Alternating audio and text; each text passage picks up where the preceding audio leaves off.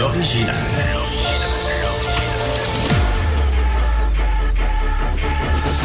Du Trisac. Votre plaisir coupable. Même ça marche, hein? Bing, bang, boom, bam. Euh, Let's go. On prend la place de l'autre. Ou la chaise est chaude, par exemple. C'est rare. Absolument, je change de chaise parce qu'il y a comme, pas nécessairement les odeurs, mais des chaleurs. Puis je, je trouve pas ça très particulièrement invitant. Aujourd'hui, euh, on va parler des cimenteries un peu plus tard euh, à l'émission. Mais euh, tout d'abord, je veux, j'a- j'accueille Frédéric Drouin, qui est étudiante au programme de bioéthique, Université de Montréal. Frédéric, bonjour. Euh, Bienvenue, approchez-vous du, du micro. Euh, et j'ai lu ça dans le 2 janvier dans le National Post. J'ai je me suis fait pogner la face un petit peu comme ça parce que euh, ça annonce les, quoi, des utérus artificiels. C'est presque, c'est devenu réalité. Euh, est-ce qu'on est-ce qu'on est rendu capable d'amener un fœtus à terme à l'extérieur du corps? D'une femme ou euh, je pense que c'est des, des porcelets qui ont utilisé jusqu'à maintenant là. Oui. Euh, euh, expliquez-nous le, le concept là. C'est ça se passe à Toronto d'ailleurs. Oui, ben exactement. Euh, Pour l'instant, il y a des euh, prototypes d'utérus artificiel qui se développent. Il y en a dans certains pays comme les Pays-Bas, Australie. Il y en a au Canada, comme vous avez dit, à Toronto. On est sur des sujets animaux pour l'instant dans les pays que je viens de nommer. Les plus avancés en la matière, c'est les États-Unis, euh, à l'hôpital euh, pour enfants de Philadelphie. C'est eux qui vont faire les premiers essais cliniques sur les euh, sujets humains, si vous voulez. Par contre, ça a vraiment une visée là, bien circonscrite. C'est pour euh, réduire les séquelles puis le taux de mortalité chez les grands prématurés entre 22 et 25 semaines de gestation. On n'est vraiment pas euh, là où certains médias le décrivent de prendre une gestation humaine de A à Z puis de la rendre à terme complètement à l'extérieur du corps. C'est pas ça les utérus artificiels pour le moment. OK.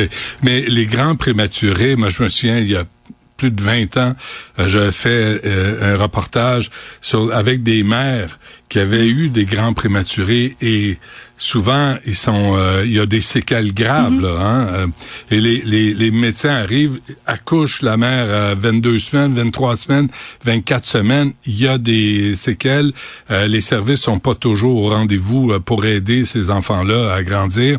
Et là ce qu'on ferait c'est quoi? C'est les grands prématurés à quoi? 22 20, vous avez Entre dit? 22 et 25 semaines. Et, les- et OK, et là on, on fait quoi? On les accouche, on, on Ouais, fait une césarienne? On fait une césarienne, exactement. On sort le fœtus et puis on l'introduit dans un utérus artificiel. À ce moment-là, moi, je parle d'entité en utérus artificiel parce qu'on on n'est pas sûr si c'est un fœtus, si c'est un nouveau-né. On n'a pas encore statué c'est quoi son statut moral, Le- son le- statut le statut juridique. légal change. Exactement. Puis, donc là, c'est pas encore déterminé. Mais la technologie, qu'est-ce qu'on va faire? C'est qu'on va prendre le fœtus, on va le transférer en utérus artificiel, on va conserver son cordon ombilical parce que ça va être par celui-là qu'on va, euh, par une machine qui est extérieure à la poche de plastique, là, qui va être l'utérus artificiel, c'est par le cordon ombilical qui va avoir les apports en oxygène, en nutriments, tout ce qu'il va avoir de besoin pour se développer. Et puis là, on va l'extraire de la poche, puis on peut penser qu'il va être en incubateur pour un autre certain temps. Quand, quand on parle de euh, Frédéric, quand vous parlez de de- d'utérus artificiel, euh, est-ce qu'on, est-ce- de quoi on parle exactement là? À quoi ça ressemble physiquement cette Physiquement, les prototypes qui se développent, ça ressemble à une poche de plastique transparente qui est remplie de liquide amniotique de synthèse, donc du liquide qui est fait en laboratoire. Puis, Il y a rien de euh, naturel. Là. Tout, tout est artificiel. Non, il n'y a rien de naturel à part l'entité qui va conserver son, son cordon ombilical, mais à part de ça, tout est fait en laboratoire. Pourquoi vous utilisez le mot entité? Parce que euh, on n'est pas certain, il y a encore des débats, il n'y a pas de consensus à savoir si c'est un fœtus. Et à ce moment-là, les protections sont différentes d'un nouveau-né. Par exemple, un fœtus, on peut l'avorter. Le nouveau-né, on on n'arrête pas son existence pour n'importe quelle raison. Eh. Et puis là, maintenant que ça se trouve à l'extérieur du corps humain, on on sait pas. Est-ce que c'est la, la continuité d'une gestation? Hmm. Ou est-ce que c'est comme un- une version plus sophistiquée d'un incubateur? Et là, l'incubateur prend en charge des, des personnes. Alors, on remet en question toutes les, les lois sur les interruptions de grossesse, les avortements. Tout ça là va être remis en question si on va de l'avant avec ce processus. En fait, euh, chaque juridiction a des lois différentes. Au Canada, par exemple, ben, comme on l'a dit, la première des choses, c'est qu'il faut avoir une césarienne pour transférer le fœtus en utérus artificiel. OK. Dès que le, le fœtus sort du corps de la mère, quels sont ses droits? Pa- au, euh, à l'entité ou à la personne? euh, Ben, au fœtus, là. euh, On le sait pas. On ne sait pas. On le sait pas encore. Hey, c'est quelque chose. Ouais. On, on est en pleine, on est presque, on parle de lectogenèse, hein? C'est oui, c'est ce ça, dont on parle? lectogénèse ou lectogestation. Il y a deux termes. OK, et- mais on est en pleine science-fiction, là. Moi, moi je- à mon âge, là, jamais j'aurais cru Mm-hmm. qu'on aurait pu amener un fœtus, entité, appelez ça, et, et l'amener à l'extérieur du corps de la mère, puis lui permettre de, de grandir jusqu'à quoi, 38, 39 semaines? Ben, pour l'instant, ça l'arrêterait à 25 semaines. À 25. Mais euh, oui, c'est ça. euh, en fait, pour revenir par rapport au droit à l'avortement, quand je disais qu'il faut une césarienne, il faut que la personne soit consentante vu que c'est un- une intervention médicale. Donc, Ouais. la personne qui veut avorter, euh, c'est peu probable qu'on la force à avoir une césarienne parce que ça irait contre son droit à l'intégrité corporelle. Eh bon. Que- quel genre de questions, vous, en bioéthique, là, quand vous, vous voyez, et là, on est devant le fait accompli. Vous me dites à Philadelphie, à Toronto, dans plusieurs grandes villes, on, on est en train de procéder, là, euh, euh, d'utiliser des utérus artificiels.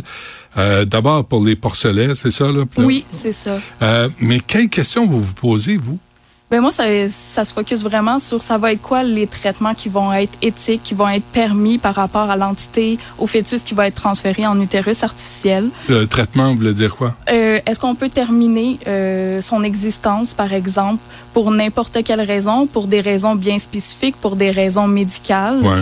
Euh, s'il y a des erreurs médicales, est-ce qu'on on va avoir des recours par rapport à ça? S'il y a de la négligence envers cette entité-là, c'est qui qui va prendre ces décisions-là? Est-ce que ça reste les décisions des parents ou ça reste les décisions du corps médical quand on parle de traitements médicaux? Donc, c'est tout ce genre de questions-là que j'explore.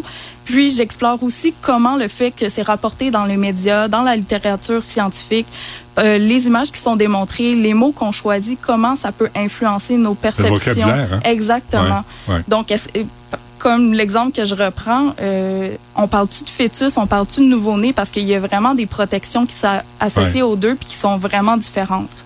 Que vous savez si euh, c'est jusqu'à maintenant, là, ce, ce sur quoi les animaux sur lesquels on a fait cette expérience, s'il y a eu des anomalies, s'il y a eu des, des séquelles ou des difformités quelconques? Euh, Il y en a eu.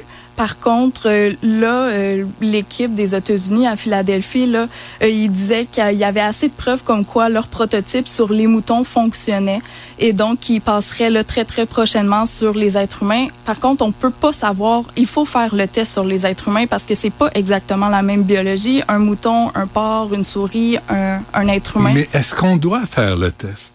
Est-ce qu'on joue, là, puis moi, je Mm-hmm. Pas un religieux zéro, là, mais est-ce qu'on joue avec la nature? Est-ce qu'on va trop loin? Ben, c'est vraiment une bonne question. C'est une question à se poser en tant que société.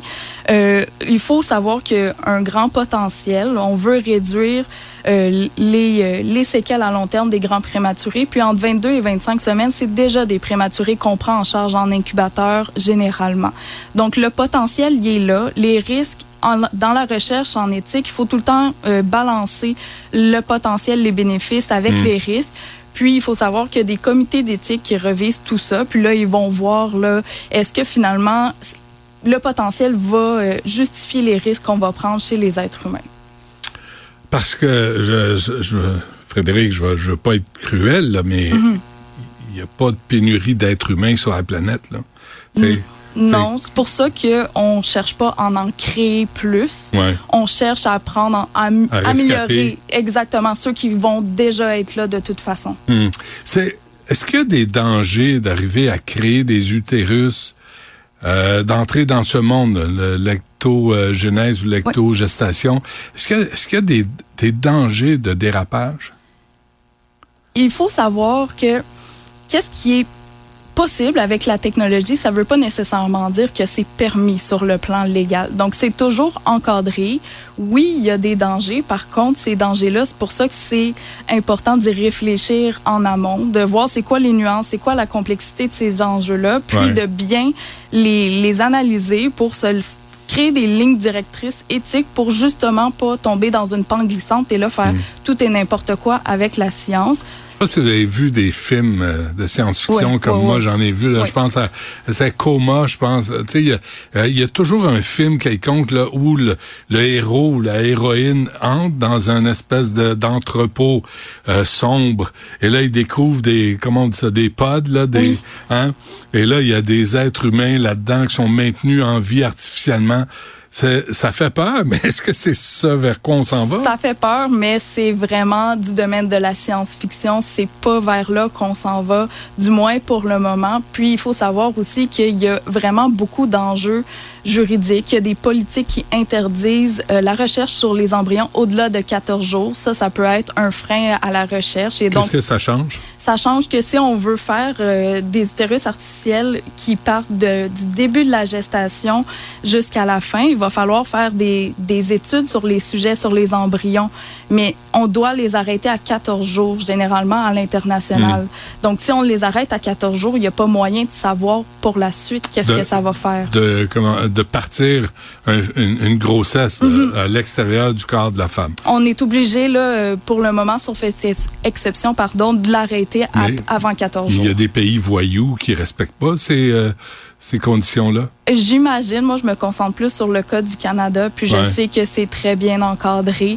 Puis il y a aussi des défis technologiques. Les scientifiques, et les chercheurs qui travaillent sur le- les prototypes, ils disent que ça serait peu probable qu'on puisse rendre le prototype assez petit, assez miniature, parce que les, euh, les manipulations vont être rendues trop complexes à faire.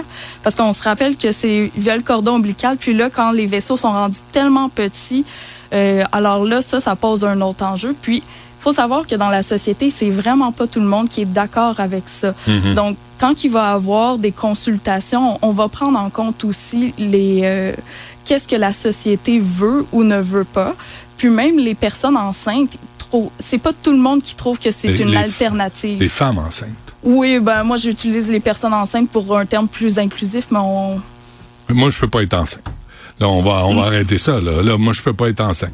Vous avez travaillé fort, mais je peux pas y arriver. Bon. OK. Mais euh, je- avant qu'on se quitte, Frédéric, là, il y a, je, je veux juste vous amener ailleurs. Il y a aussi un reportage j'avais fait sur la cryogénie euh, dans le coin de Détroit où j'avais visité un entreposage. Là, puis les- il y avait des corps qui étaient la tête en bas dans des immenses cylindres, dans des sacs de, de sacs à euh, sacs de couchage là, avec euh, je sais pas Dieu. Euh, puis les gens avaient payé pour euh, être maintenus dans cet état-là. Est-ce que on peut prolonger la vie avec cette espèce de, d'utérus artificiel une fois qu'on vieillit, on a un cancer, puis on voudrait comme rester latent le temps qu'on trouve un médicament à cette maladie-là? Est-ce qu'on peut penser à ce genre de dérive?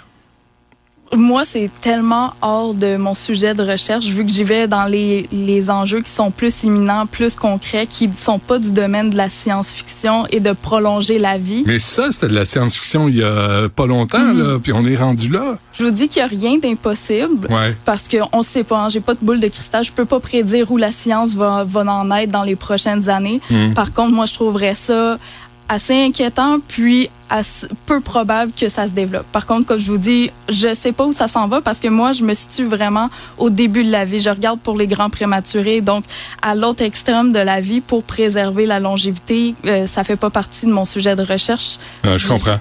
Mais et, et même à 25 semaines, un grand, un grand prématuré peut avoir une vie normale. Parce que c'est ça aussi Oui. la question éthique là-dedans. Là.